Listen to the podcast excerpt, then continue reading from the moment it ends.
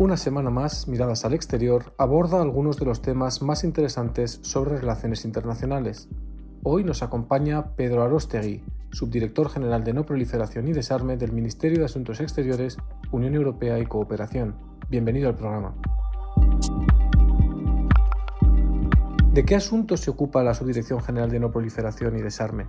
¿Y cuáles son los principales retos a los que se enfrenta? La función de nuestra unidad es fijar la posición de España en relación con el régimen internacional de la no proliferación y el desarme. Este régimen se compone de una serie de tratados, de acuerdos políticos y de otro tipo de medidas dirigidos a limitar el número o el impacto de determinados tipos de armas, y su fin es contribuir a incrementar la seguridad internacional.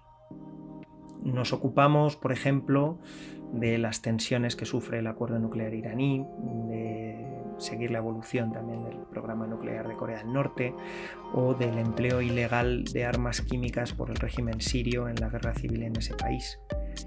Pero el principal reto al que nos enfrentamos es frenar y a ser posible revertir el deterioro que está sufriendo este régimen en la no proliferación y el desarme. Un factor de este deterioro es el incremento de la desconfianza entre las grandes potencias, y de hecho lo que realmente va a marcar la evolución del régimen en los próximos años son las complejas dinámicas entre Estados Unidos y Rusia y el ascenso militar de China. Otro factor son los nuevos desarrollos tecnológicos como las armas autónomas, la inteligencia artificial, la computación cuántica, que pueden tener aplicaciones militares. Y los estados estamos tratando de avanzar hacia el diseño de una regulación sobre su uso militar responsable. ¿Cree que la nueva administración americana supondrá un cambio en las discusiones sobre la no proliferación y desarme a nivel internacional? Parece desde luego haber lugar para el optimismo.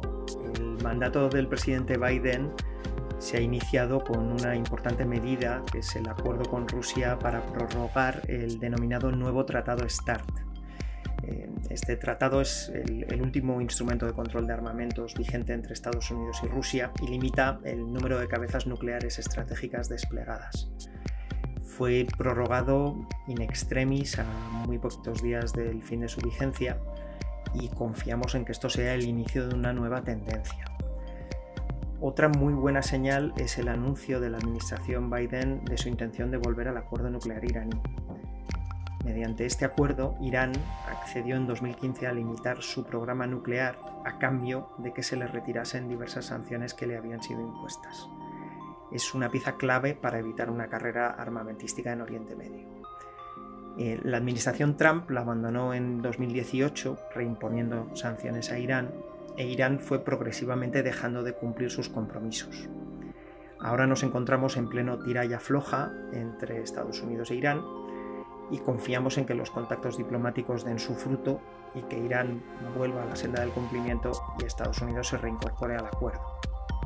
En ello jugará un papel fundamental la Unión Europea y España apoya los esfuerzos que está haciendo el alto representante Josep Borrell para que se encaucen las negociaciones y puedan llegar a buen puerto. ¿Cuáles son los temas más candentes que abordará su departamento este año?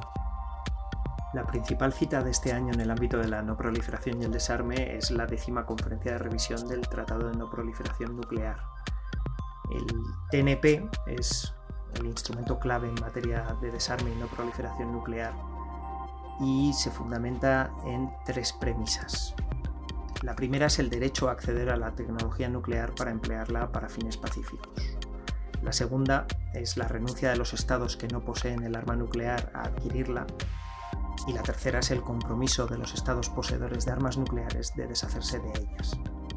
Y el reto de esta conferencia de revisión que se celebrará en agosto en Nueva York es avanzar precisamente en este último ámbito, el del desarme, porque en los últimos años se han dado muy escasos avances frente a las décadas anteriores en las que Estados Unidos y Rusia consiguieron acordar importantes reducciones de sus arsenales.